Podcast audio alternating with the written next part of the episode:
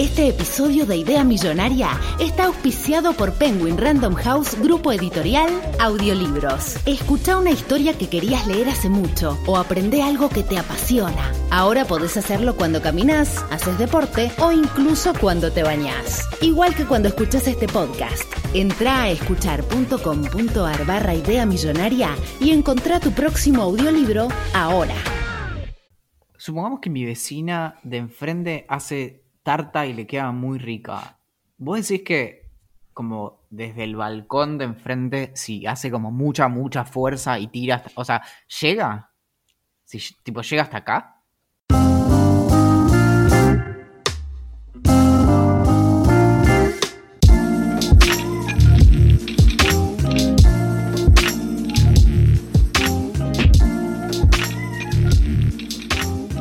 Nadie supo bien qué pasó, pero un día apareció y tenía un tatuaje de escorpión.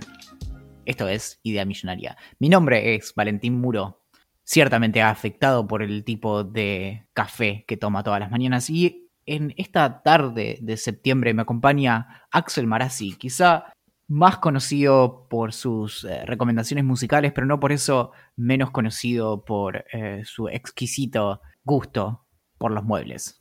¿Cómo estás, Axel? ¿Cómo me gusta saber perfectamente cuándo estás improvisando? Bueno, tampoco tenés que ser un genio, pero cómo se nota es, es increíble, la verdad. Me gusta que ya no te estás tomando ni tres minutos. Tengo mucho calor.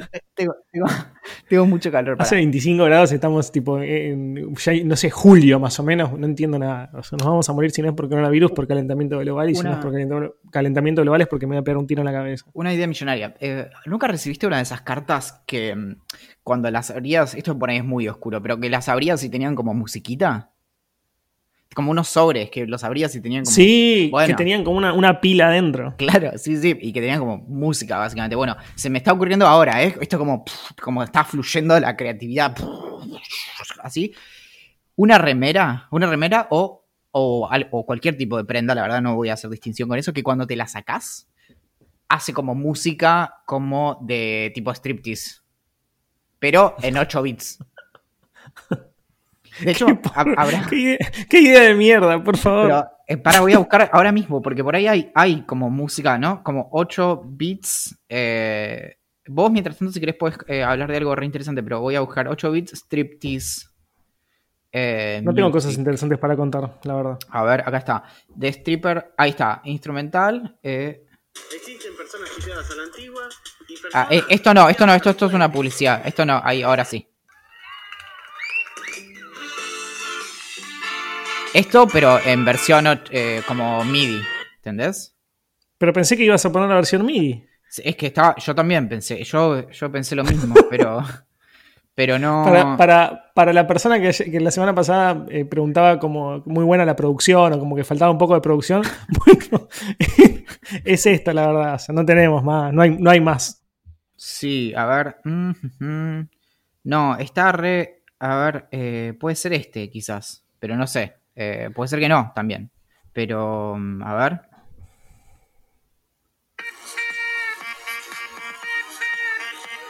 Bueno, Es el anti-striptease ese, boludo. O sea, como si, pones, si estoy haciendo un striptease y pones esa música, me pongo la ropa. bueno, pero lo, lo hago yo. Entonces, ha- te hago. eh, pi, pi, pi, pi, pi, pi. Bueno, ahí está. ¿Cómo. mm, eh, eh, te mudaste? ¿Te mudaste, no? Estás viviendo. No, todavía no me mudé, pero estoy en proceso y estoy descubriendo un mundo muy extraño, la verdad. Porque vengo comprándome muebles, obviamente, me compré una heladera, me compré un somier nuevo, eh, compré una mesa ratona, no sé, un escritorio, una mesa de comedor, unas sillas, como muchas cosas. Pero hoy me di cuenta que no tengo sábanas, o sea, no tengo lo que se llama ropa blanca, anda a saber por qué se le dice así. Y empecé a buscar qué sábanas comprar. La cosa es que hay sábanas que salen 15 lucas, Valentín. Tipo, 200 dólares. ¿O más? Más. ¿Cómo puede ser que una sábana esté 200 dólares? O sea, que te- me- viene con una PlayStation adentro, boludo. Viene con una MacBook. No, Me acaricia. No, no, Cuando yo- duermo me acaricia y me canta. Viene con un chip que te pone música. Cuando te pones la sábana, hace tipo música como para dormirte. Eh, La idea que te decía antes, pero aplicada ahí también. Hoy estás con esa idea, termina esto y, te empe- y empezás a emprender esa idea, ¿no? Ya estoy emprendiendo, acabo de hablar con un inversor en lo que vos tardaste en contar eso. Hoy fue un día difícil. ¿Viste que hay días que son más fáciles y otros días que son más difíciles? Bueno, yo básicamente me levanté y me tuve que desayunar la, la noticia de que me compré cuatro juegos de sábanas que todavía no tengo conmigo, pero que estoy empezando a pensar si, si no sé, vi en, la página en las que lo compré que decía, mira, si tenés sábanas viejas, podés recortarlas y hacer tapabocas y donarlos. Acá te explicamos cómo hacerlo, yo qué sé. Bueno, estoy pensando que apenas reciba esas sábanas, eh, las voy a tener que convertir en tapabocas, en un millón de tapabocas, o un tapabocas muy grande, por ejemplo, para, para el, el gigante de, de, de Jack y las habichuelas mágicas, ¿no? El asunto es que em, las sábanas que compré tienen 144 hilos. Y me han dicho por ahí que, que por un lado, eso es como cartón, no sé. Y por otro lado, otras de las sábanas son de poliéster, que es como básicamente arroparse con. eh, como si hubieran agarrado un montón de bolsas de supermercado de las viejas épocas, porque no existen más las bolsas de supermercado, ya lo sabemos, porque, bueno, el mundo ha evolucionado. Y las recortaron, las, las cosieron y ahora es una sábana.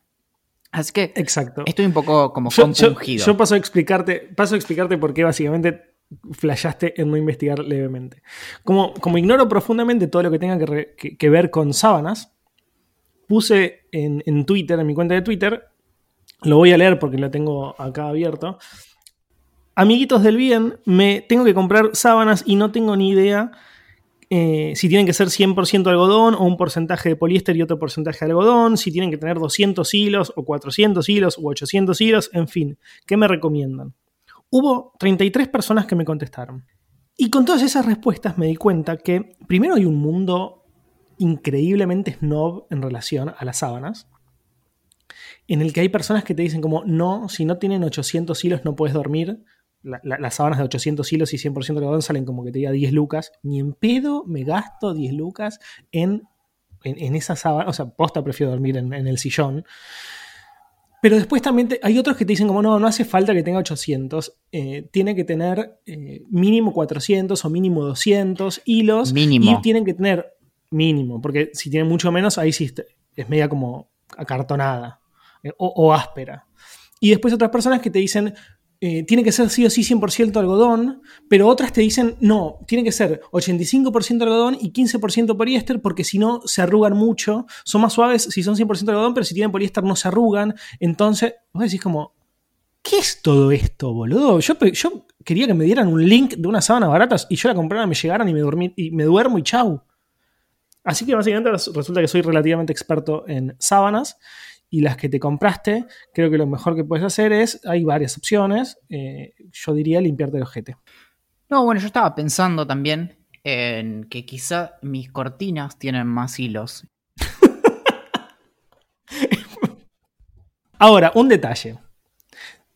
Vos esperá que lleguen, o sea, así como te estoy diciendo todo esto, también siento que crecimos sin tener la menor idea de esto y dormimos toda la vida en, unas, en un cualquier lado. Entonces, a vos te van a llegar, las vas a poner y me, vas a decir, Axel, están buenísimas.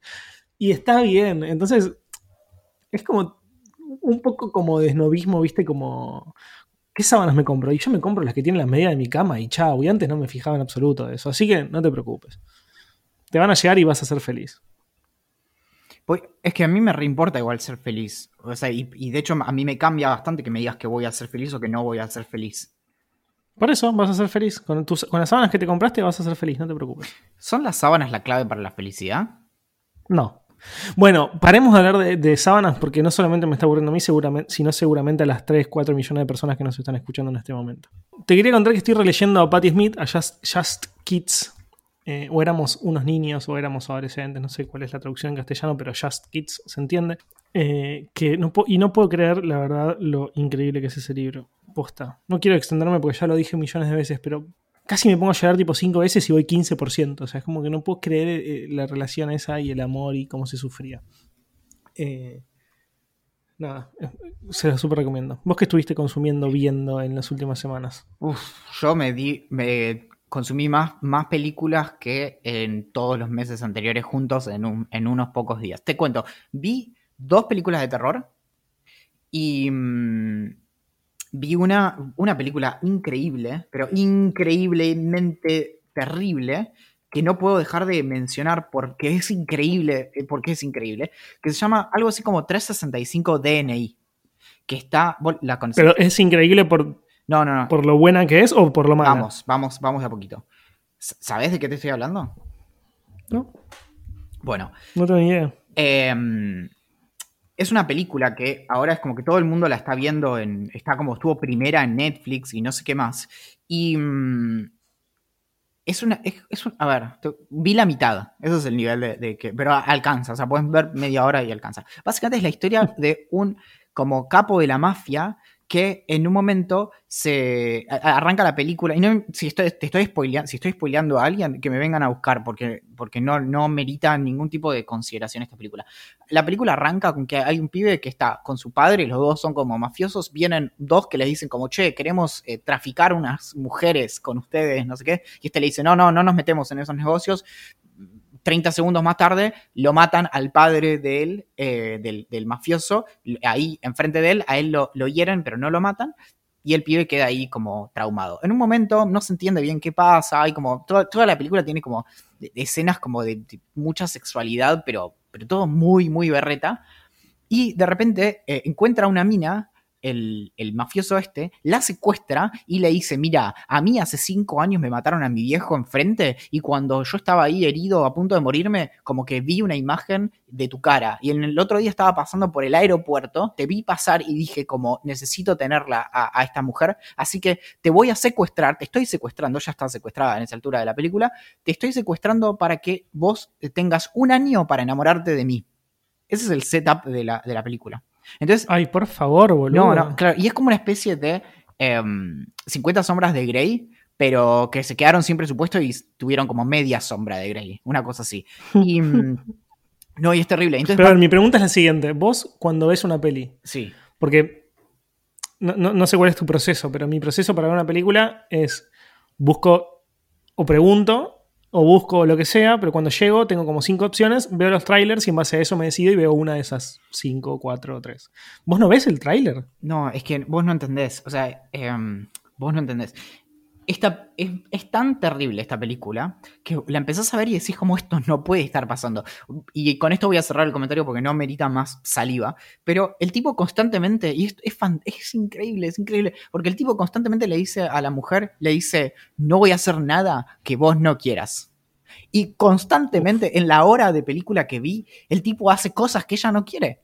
Y entonces es como, y, y- todo el tiempo, es, ah, es horrible, porque es como todas las cosas que nos parecen como turbias, como que decimos, eso tendría que haber quedado atrás hace décadas. Y, y todo el tiempo como que la está sometiendo y el personaje de la mujer es como que la está pasando mal, pero siempre tira como alguna mirada como cómplice, como bueno, la estoy pasando mal, pero no. Entonces es como básicamente una película que refuerza la idea tan podrida, tan, tan desagradable, tan asquerosa de, bueno, cuando te dicen que no, en realidad es sí. Pero, lo- pero estamos en el 2020, ¿entendés? Como, y, y lo peor de todo es que realmente esta película estuvo varios días como la película más vista de Netflix. Es increíble, es, es un caso de estudio. De hecho, acabo de cambiar, acabo de hablar con mi directora de tesis porque voy a hablar de eso. Eh, Mi tesis de, de licenciatura en filosofía va a ser sobre esa película. bueno.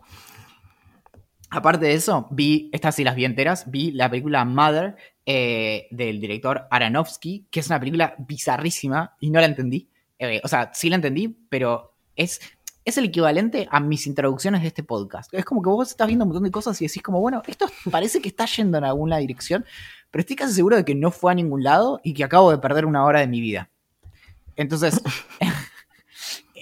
y- pero es de terror y en el medio. Es como de terror, es rarísima y es una película muy desesperante. Además de eso, vi una película de zombies que se llama Train to Busan y hace un par de días salió. Sí, a todas las películas de zombies, siempre, sí, Bueno. sí. ¿Es de zombies? Sí, veámosla. A mí me, me re gustó, me re gustó. Me- eh, este, eh, Train to Busan me la recomendó, se llama Estación Zombie en Hispanoamérica.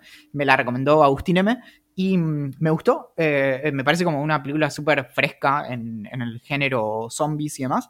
Y está muy bien. Y ahora justo salió hace un par de días el tráiler de, de la segunda parte. Y que vos, tipo, no, no- parece tener como nada de la primera. Pero eh, es una película coreana. Transcurre en, en Corea del Sur, obviamente y, y está muy bien. Transcurre toda en un tren. en algún sentido se puede vincular con otra película coreana que se llama Snowpiercer, que eh, también transcurre toda Muy en- buena. En, un tren. Snowpiercer es, es una gran, gran, gran película. eh, un- creo que ya la hemos comentado en el podcast, así que no tiene tanto sentido, pero básicamente es una analogía o una metáfora, mejor dicho, del capitalismo y es fantástica. Claro, eh, está muy bien. Y aparte de eso, y esta es la última, vi una película con Matt Damon que se llama Downsizing, que no sé, es de hace un par de años, y es hermosa. O sea, y solamente voy a contar de qué trata porque no hace falta contar nada más. Básicamente, son unos flaquitos eh, escandinavos, creo, que descubren como... ¿Vos te acordás de una película muy de nuestra infancia que era Quería encoger a los niños?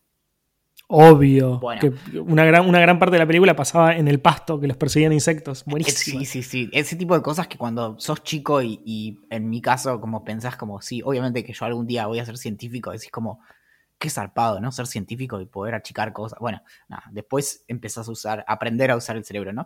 Pero mm, la cuestión es que en esta película descubren cómo achicar humanos y entonces se dan cuenta de que la clave como para el cambio climático es achicar a los humanos. Entonces, tipo, como básicamente con una vaca, en vez de, de alimentar a un par de personas, de repente puedes alimentar a un pueblo.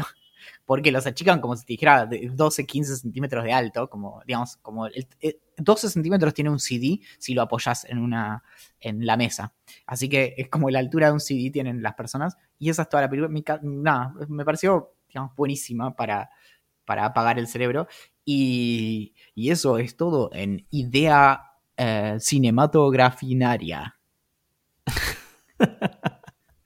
Yo no vi películas porque todos ya saben que no las suelo ver porque me canso y tardo muchas horas. Ah, podría comentar, lo, quizás lo, recomiende para la próxima, pero para poder tenerlo un poco más claro, pero vi un documental que se llama The Radiant Child, el niño radiante, que es sobre Jean-Michel Basquiat, que es básicamente uno de los artistas pop más importantes de la historia, que transcurre, ya fue, la comento ahora, que transcurre en los 80s en Nueva York. Y es muy gracioso porque el libro que estoy leyendo sobre Patty eh, y sobre Robert Mapplethorpe también transcurre en los. un tiempo antes, transcurre en los 70s, pero la- el paralelismo es muy, muy, muy similar. Basquiat se va de la casa a los 17 años y empieza a vivir en el centro de Nueva York. Él vivía en Brooklyn, en el centro de Nueva York, viviendo en la calle como un vagabundo, juntando plata del piso y comiendo durante días snacks, que era lo más barato que podía conseguir. Y es un poco lo mismo que hace eh, Patti Smith cuando se va de su casa, de la casa de sus padres, en el interior de Estados Unidos, a diferencia de Basquiat, ella vivía en el interior de Estados Unidos y cuando llega a Nueva York, que era como la meca artística de esa época, empieza a vivir en la calle porque todos los amigos que ella tenía están muy en otra y como que no puede conectar o no los encuentra por diferentes motivos, entonces pasa, pasa sus días en, parques, eh, eh, durmiendo en parques, en, bancos de parques y comiendo lo que básicamente le, daban en diferentes restaurantes de, manera gratuita, eh, comida vieja. O juntando incluso plata también de, los parques para comprar comida, como, como hacía justamente Basquiat.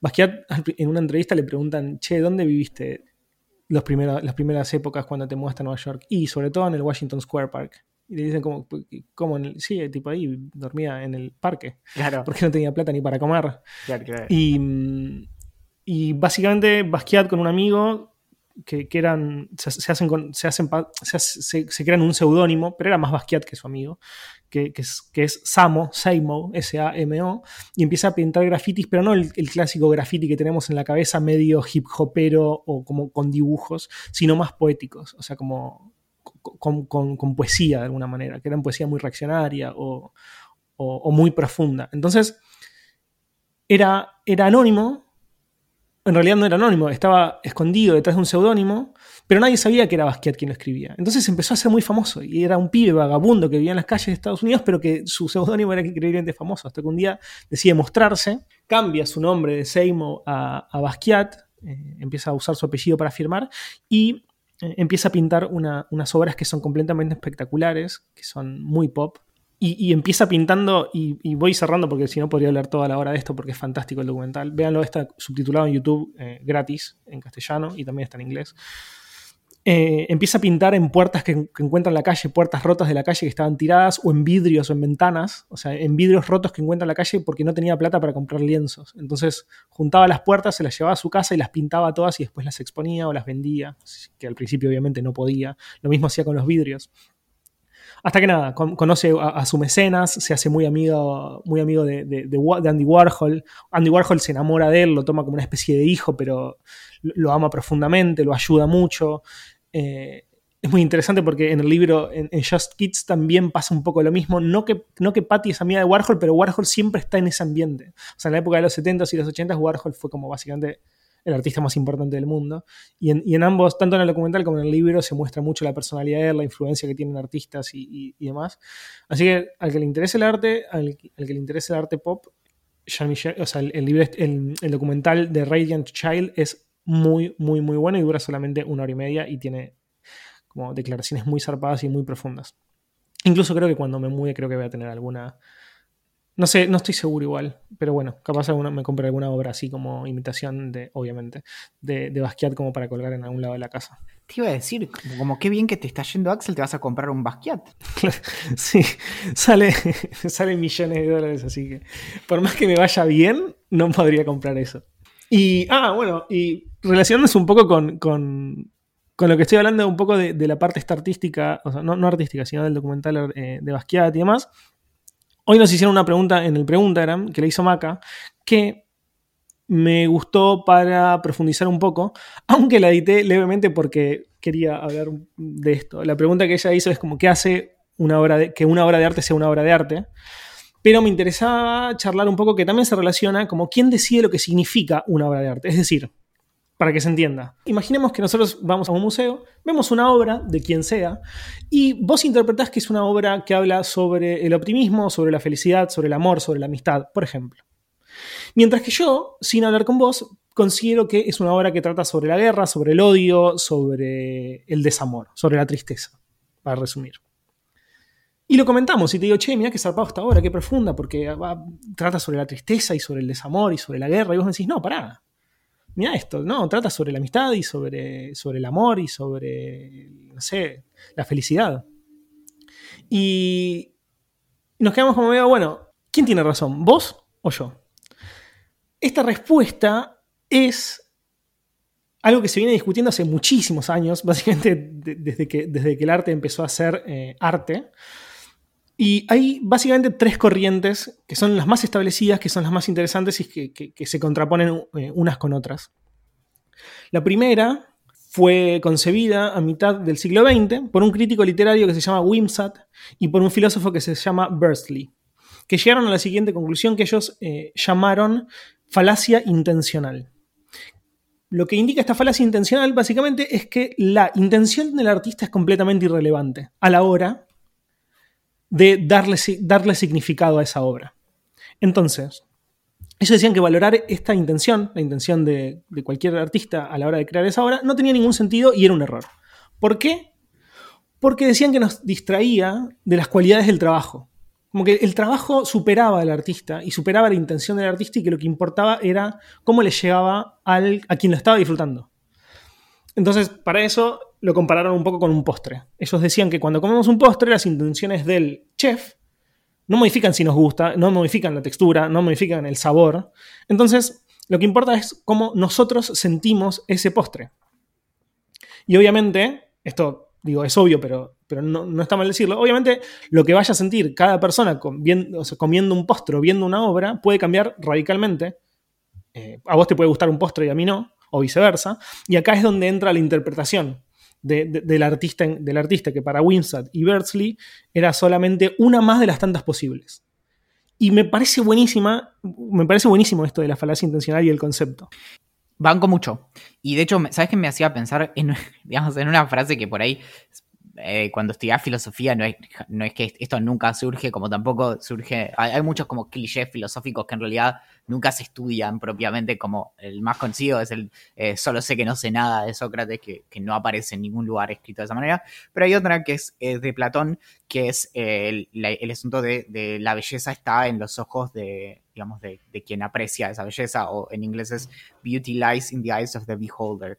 Y, mm, que, mm, que por ahí se hizo, bueno, se hizo popular en, su, en sus paráfrasis, o sea, en sus versiones y no en su expresión original, pero un poco, eh, pero apunta a esto mismo, que es que, digamos, es irrelevante. Incluso, y, esto es algo que, con lo que ya hemos hecho enojar a muchas personas en episodios de hace un par de años, pero eh, respecto de qué hace a la obra de arte, que vos recién decías como, bueno, desde que el arte es arte y yo qué sé, pero hay muchas expresiones que son consideradas arte como como ex facto, como después del, momento. Es decir, alguien hizo algo, por ejemplo, una. Mm, e, esas típicas como eh, esculturas que están por ahí talladas o están hechas con arcilla y demás, como por ejemplo las mujeres gordas como señal de la, eh, de la fertilidad y demás, que, mm, que ahora decimos como, bueno, es, es arte como no sé, eh, de tal época o tal otra, y no fue realizado como con la intención artística con la que por ahí Basquiat hacía sus expresiones, por ejemplo,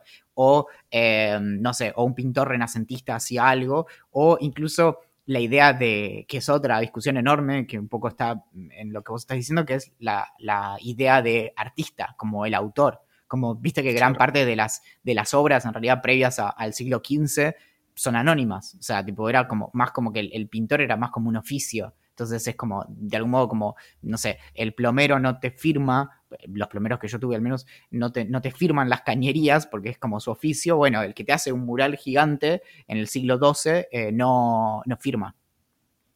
Claro, era su oficio, era su trabajo y no, era considerado un artista. Bueno, la segunda corriente eh, nace un poco después que, que la de Wimsat y Beardsley. Y son es creada por un chabón que se llama Steven Knapp y Walter Ben Michaels, que son dos teóricos literarios que rechazaron la falacia intencional, que era lo que comentamos anteriormente. Ellos lo que decían era que la interpretación del artista no era, no era, una, no era solamente una posible interpretación, sino que era la única que importaba. Para graficarlo, lo que ellos decían fue lo siguiente. Es, ellos decían como, imagínate que vos vas caminando por una playa las olas terminan creando una serie de formas que se terminan convirtiendo en palabras y en prosa. Entonces lo que ellos decían es, nosotros no vamos a considerar esta casualidad absoluta una obra de arte, sino simplemente una obra de la naturaleza, una casualidad. Lo que ellos decían es que se perdería todo el sentido porque no habrían sido escritas por un ser humano. Entonces, lo que ellos creían era que la creación consciente de las obras y la intención de los artistas eran lo que convertía una, a una obra en una obra de arte y que ese era su único significado posible. La intención. Claro, su intención. Como directamente lo opuesto. Claro, y ese es el asunto. Como si vemos una expresión, eh, igual te estoy diciendo esto como si fuera re original y básicamente estoy parafraseando lo que dijiste recién, pero esto es a lo que me dedico. Entonces, básicamente, si yo veo algo como que fue, no sé, eh, digamos, tallado, eh, como bueno, el, el, tipo de cosas que son como, viste, cuando a veces hay árboles que crecen de una manera y parecen como cierta cuestión y es, es como, si se quiere, como completamente fortuito, no es que hubo como alguien que talló o diseñó eso. Bueno, eso no sería arte porque no hubo una intención detrás.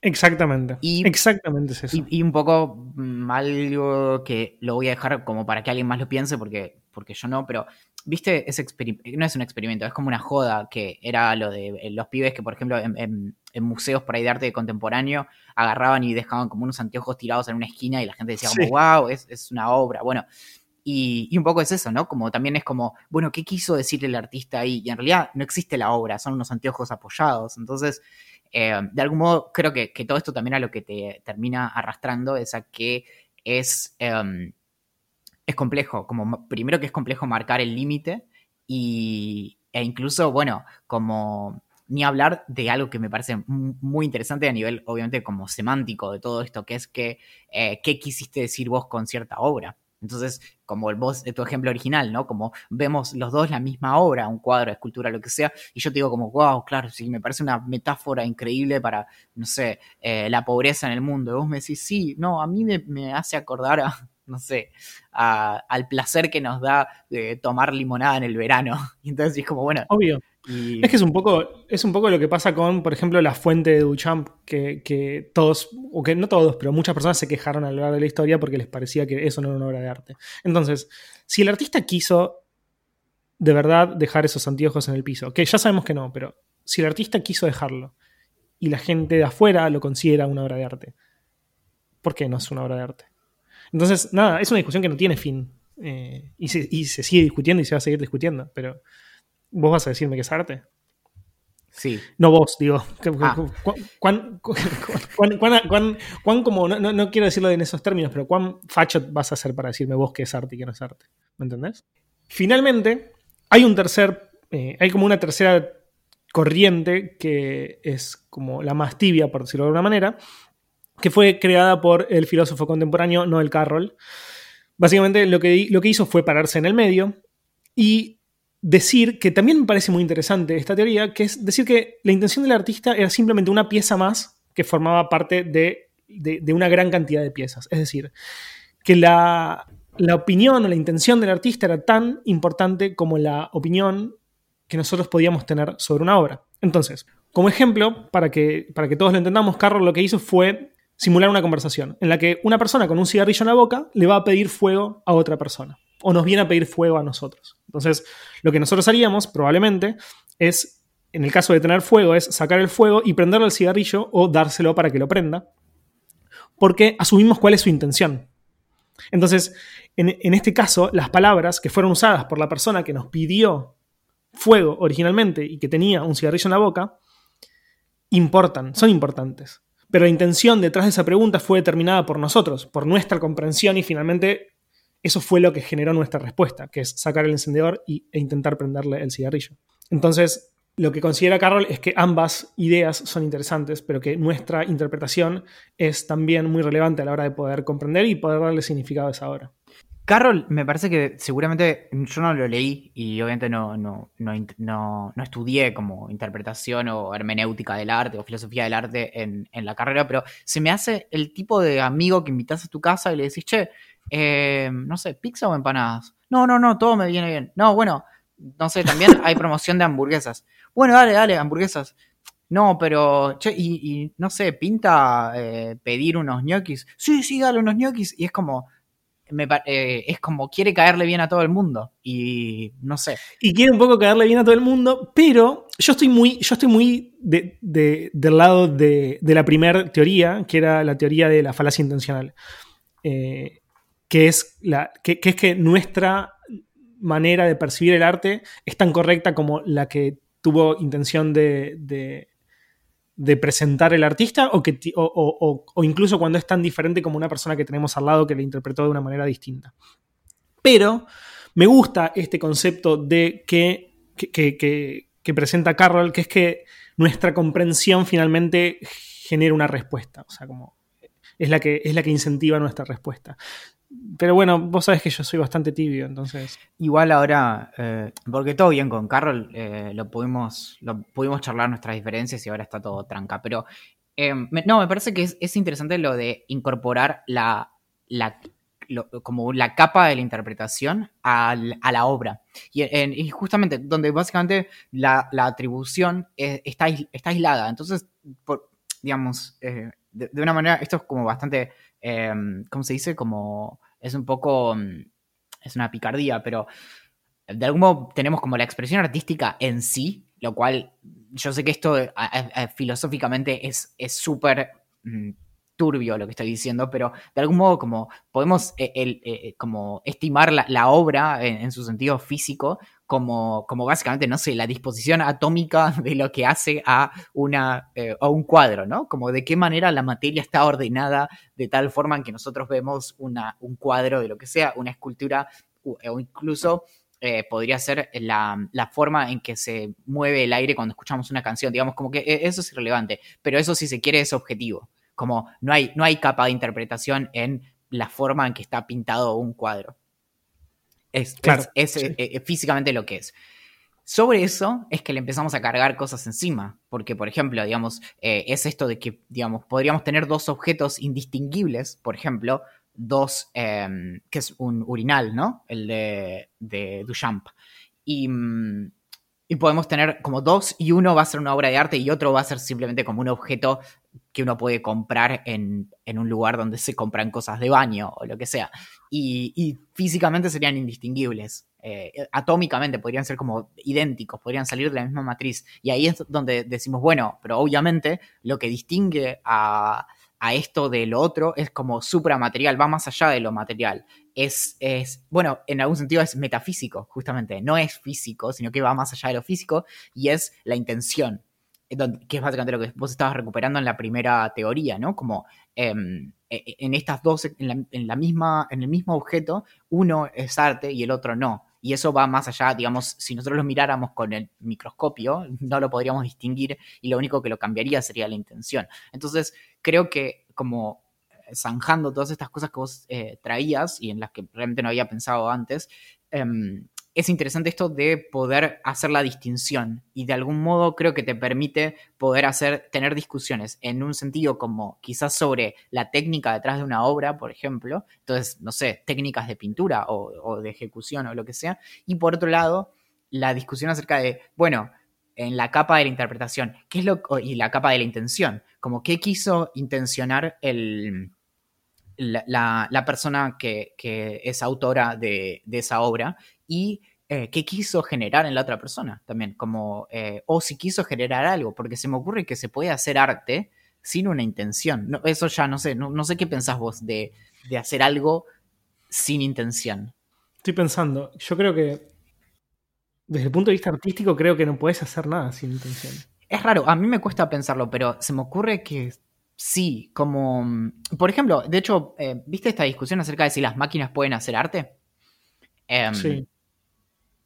O sea, ¿cómo metemos en todo esto? No sé, tenemos, y, esto, digamos, no es, no es especulativo, ¿no? Tenemos algoritmos que pueden estudiar muy fácilmente, o a esta altura, digamos, como con, mucha facilidad, eh, cómo fue ejecutada cierta obra, por ejemplo, cierta pintura, y recrear ese estilo en una obra que, si se quiere, es novedosa, es decir, no existía previamente. Ahora. Es que, es que, es que no creo que haya. Yo, yo no creo que la, que, la, que la inteligencia artificial hoy pueda crear una obra de arte como concepto de obra de arte como conocemos actualmente, porque no hay un pensamiento racional detrás. Hay simplemente como una mecánica. Hay un aprendizaje automático en el que. en el que no entra. Yo no creo que haya arte sin razonamiento. Eh, igual te lo llevo un poquito más allá. Incluso si supongamos que la máquina esto también es muy discutible, pero supongamos que la máquina solo puede em, capturar el aspecto racional de una obra, ¿no? Como cómo se ejecuta, digamos, incluso podríamos, podría no ser como digital, digamos, podríamos entrenar a un robot para que pinte con un pincel físicamente una obra para que sea mayormente indistinguible de una obra del mismo estilo, ¿no? Como, no sé, realismo de no sé qué época o lo que sea yo creo que justamente se puede capturar, eso capturaría como el aspecto racional, pero no el emocional, ¿no? Y creo, y, ahí, o sea, y, creo que esa es como la otra vuelta, que es la, el arte parecería estar, eh, ser indisoluble de una capa en el orden de lo emocional, en el orden de eh, que algo se te juega, en el, en el orden de que hay cierto compromiso. Y bueno, y a la máquina que replica una obra de arte o que hace una nueva canción o una escultura o lo que sea, es como que no se le juega nada. No, está dejando nada en la cancha. Ojo con esta analogía futbolística. Incluso yo siento que sin meter una máquina de por medio, yo sé que en muchas culturas esto que estoy diciendo es un error, porque no lo interpretan de la misma manera, eh, pero sobre todo en la asiática, pero para mí, si una persona copia una obra de arte, por más que lo haga mal incluso, si copia una obra de arte, no hay arte. Porque yo creo que la imitación no entra en, eh, en un debate artístico.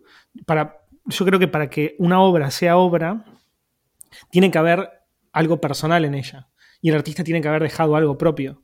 Que es un poco lo que se relaciona con, la metafísica que vos decías antes. Entonces, hacer una copia mecánica, por más que lo haga una persona, de un Picasso, y por más que sea igual, lo único que me va a decir es que esa persona tiene un gran talento para copiar a Picasso, o quizás a cualquier otro, pero no tiene nada, no, tiene un sentimiento propio que le esté agregando a esa, a esa obra. Está, está buenísimo lo que estás diciendo porque se me ocurre que, esa parte también es discutible. Como se, puede hacer una, imitación humana, digamos, no mecánica, que esté completamente despojada de eso. Como, no sé, como tienen cierto carácter artístico los imitadores de obras de arte. Como, y de hecho hay, hay imitadores que, que dejan como mínimas marcas de autoría en sus imitaciones. Como... Bueno, pero para, te voy a dar un ejemplo que creo que te podría hacer cambiar de parecer, o que creo que nos podría allanar un poco el camino. Te escucho. ¿Qué pasaría si, por ejemplo, yo agarro un libro de quien sea Shakespeare y copio el libro. O sea, agarro la computadora y copio, copio exactamente todo lo que dice el libro. ¿Eso es arte? ¿Hay en un punto mínimo, ¿hay arte en eso? Yo creo que no. Si vos haces la transcripción exacta, sin ningún tipo de error, entonces no habría arte. Pero, y eso, esto introduce algo que me, me, vuelvo loco, pero básicamente entonces el carácter artístico estaría detrás del error, de la falla, de la no perfección en la copia. Entonces, si nosotros imitamos una obra de arte y de algún modo introducimos involuntariamente un error, una diferencia o lo que sea, podría haber una, una expresión artística. Si vos, digamos, transcribís, sí, agarrás un pero libro, yo no creo que yo no creo que tenga que ser que no sea intencional. Yo creo que si no es intencional, no hay arte. Yo creo que si vos estás copiando una obra de Picasso y la haces por motivo cual que sea, levemente diferente, porque te equivocaste, pero vos querías hacerlo igual, simplemente te equivocaste.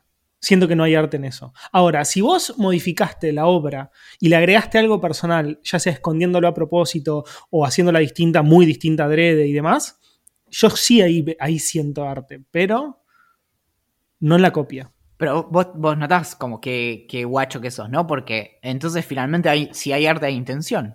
Es básicamente lo que me estás diciendo. Existe, existe la intención del artista a la hora de, de hacer una obra que yo puedo interpretar de una manera diferente. No tiene, no tiene, yo, yo, no, yo en este caso no estoy hablando de la interpretación, estoy hablando de la intención del artista. O sea, yo creo que sin intención no hay arte. Y después, como lo interpreta el receptor, bueno, sí, puede cambiar. Y eso, y eso también es lo más interesante que, y que abre la otra, una, una discusión más que ni habríamos abarcado, que es que la obra, en este sentido, y, y nuevamente es en un sentido metafísico, es, eh, contiene multitudes, como, como como Whitman. Claro, aquella hermosa frase. Y en el sentido de que eh, estamos viendo la misma obra, digamos, no sé, hay eh, fotones que rebotan en el cuadro y entran en, nuestros ojos y nosotros lo, lo, interpretamos y se convierten en señales eléctricas que van a nuestro cerebro, etcétera, etcétera. Pero no estamos viendo el mismo cuadro. Entonces, de algún modo, estamos viendo como dos obras distintas en algún sentido. Lo cual abre una cuestión que es increíble, que es que eh, de algún modo, las obras contienen multitudes, entonces. Yo repienso que las obras contienen multitudes porque apoyo esa, esa, esa teoría de las tres que, que comentamos, sin duda. Y justamente entonces la obra en sí no existiría, porque sería todas las, todas las expresiones subjetivas. De algún modo existen, existen tantas obras de arte para, para cualquier obra en particular como... Como personas que interpreten. Y no solo eso, pensar en una persona que, yéndonos a un caso muy extremo, tuviera algún desorden de eh, personalidades múltiples o algún tipo de, eh, no sé, afección cognitiva en donde, en donde puede, no sé, de un momento a otro, en cierto sentido, ser otra persona. Entonces, bueno, ni siquiera ya sería de cada persona, sino sería de cada como subjetividad. Y eso hace que básicamente la obra en sí, como tal, parecería no existir, porque ¿cuál es la verdadera obra de arte entonces? Y es que, al menos para la teoría en la que yo más, más cercano me siento, siento que no hay una obra de arte. Digo, sí, existe una Gioconda, sí, buenísimo, existe un, La Noche Estrellada de Van Gogh, sí, obvio, eh, Splash de Hockney, lo que sea, pero la, las no, es como decíamos recién, o sea, no, no, hay, no hay una sola intención, entonces no hay una sola obra. Me encanta, es como... Se nos hizo más largo de lo... Me parece fantástico, no sé, como es pero, fantástico este, este, debate, me parece increíble. Pero, claro, de algún modo también lo que abre, que es increíble, es que el, el arte, en ese sentido, sería una especie de llave hacia eh, lo infinito. Justamente, porque sobre todo si nosotros asumimos que podemos tener, como hace una semana hablábamos acerca de eh, renovar como la, los ojos por ejemplo, al mirar de vuelta una película que vimos cuando éramos pibes o leer un libro que leímos hace 15, 20 años y demás. Y en ese sentido, podríamos pensar que cada vez que vamos al museo o cada vez que miramos un, cuadrito que tenemos en, un estante, estamos viendo un cuadro distinto también. Porque pensar que nosotros somos suficientemente estables a lo largo del tiempo como para ser, en sentido estricto, la misma persona cuando, vamos, eh, cuando vemos una obra y la volvemos a ver un tiempo después, creo que es, es demasiado generoso. Yo, yo creo que puedo hablar tanto de mí como de vos, porque son los dos humanos que más conozco, pero eh, creo que cada vez que, que vemos un, una película o lo que sea, somos personas distintas. Entonces, de algún modo, cada vez que nosotros consumimos arte, una obra, estamos multiplicando esa obra. Estamos generando una nueva expresión de esa obra en el universo. Creo lo mismo, pero no sé si cada vez. Siento que hace falta un crecimiento o una distancia entre la personalidad para poder interpretar una obra de una manera distinta. Que es como decías vos, o sea, yo hoy veo, si yo hoy releo On the Road, que lo leí hace varios años, y es un, es un libro que me encanta, creo que lo voy a interpretar de una manera distinta como lo interpreté en su momento cuando era mucho más pendejo.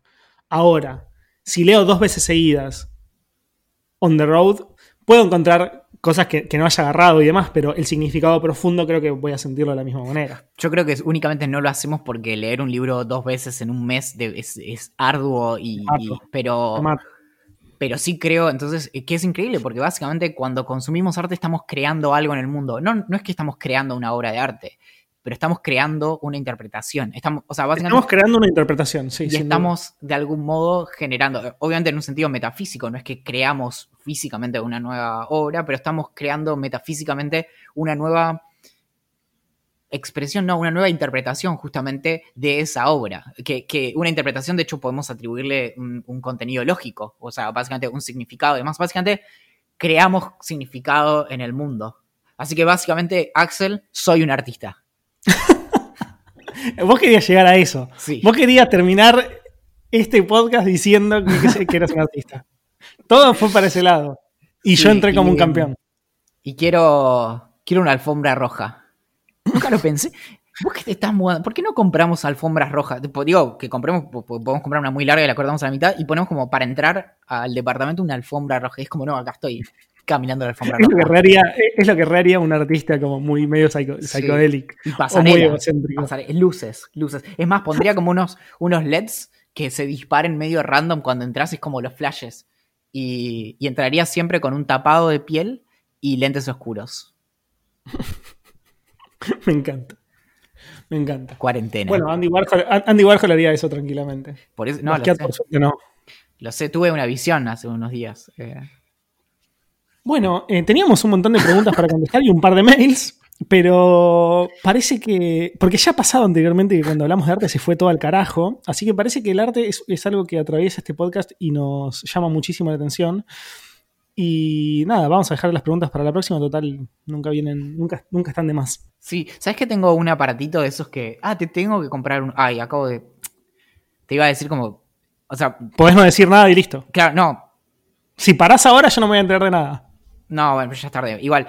Bueno, pero voy a hacer cuenta. Después lo, lo, borro no solo del podcast, sino de tu mente. Pero. No, tengo el aparatito este que hace tipo. que tira olor, ¿viste? Pero. Um, cada vez que lo tira, yo me lo imagino como que está estornudando. Entonces pienso como que tengo un robotito en casa que hace tipo ¡Achut! Y cuando hace ¡Achut! en vez de tirar a coronavirus, tira, no sé, olor a rocío. Me encanta. Es una buena interpretación de, de ese robotito. Ah, interpretación, ajá. Te caché. bueno, nos tenemos que ir, amiguito. Sí, ¿sabes qué? Me, me está latiendo un poco el cerebro me parece. Eh, Fue un debate muy interesante, quizás el más interesante que tuvimos en varias temporadas. Sí, estoy, estoy un poco transpirado, te diría, la verdad. Eh, así que, no sé, igual creo que eso es porque no duermo hace tres días. Y, bueno, con razón, ahora entiendo sí. todo. Y, pero bueno, bueno, nada. Eh, bien, así que no hay, no hay pregunta, Gram, hoy. No, lo hacemos la semana que viene. Muy bien, bueno. Eh, Mi nombre es Axel Marazzi. El mío es Valentín Artista Muro. Valentín Alfombra Roja Muro. A Julián Príncipe, que sí se merece una alfombra roja, eh, le agradecemos que haya hecho la canción de apertura y cierre de este programa. Nos pueden encontrar en ideamillonaria.com, en Idea Millonaria P, en Twitter, en Idea Millonaria Podcast en Instagram y en Facebook, Telegram, YouTube y Raid como Idea Millonaria. Y nos pueden escribir a gerencia.ideamillonaria.com con cualquier tipo de sugerencia. Y esta semana recibimos un mail que era, estoy fijándome si este mail funciona. Sí, papu, funciona. Es cierto, es cierto. Y... Mandaron un mail y como, quería saber si este mail funcionaba. Solamente, con, solamente contesten llegó o, o lo que sea para, para comprobar. Y, y, contestamos como funciona y nunca más contestó nadie, así que muy raro. Todo. Claro, ahora lo que no sé es si funcionaba el mail original al que nosotros respondimos. Pero Claro. um, sí, bueno, en vip.ideamillonaria.com pueden sumarse al eh, club de lectura del libro Legrand o pueden en paralelo sumarse al, al club de la pelela y tener acceso al podcast después del podcast, que es la media hora extra que grabamos con Axel cada semana para un selecto grupo de personas a quienes una hora de desvaríos no les alcanza. Y ciertamente eh, las eh, tres consultas que tienen por semana con el, con el psicólogo tampoco, así que necesitan más y más y más de idea millonaria. Atentamente, La gerencia.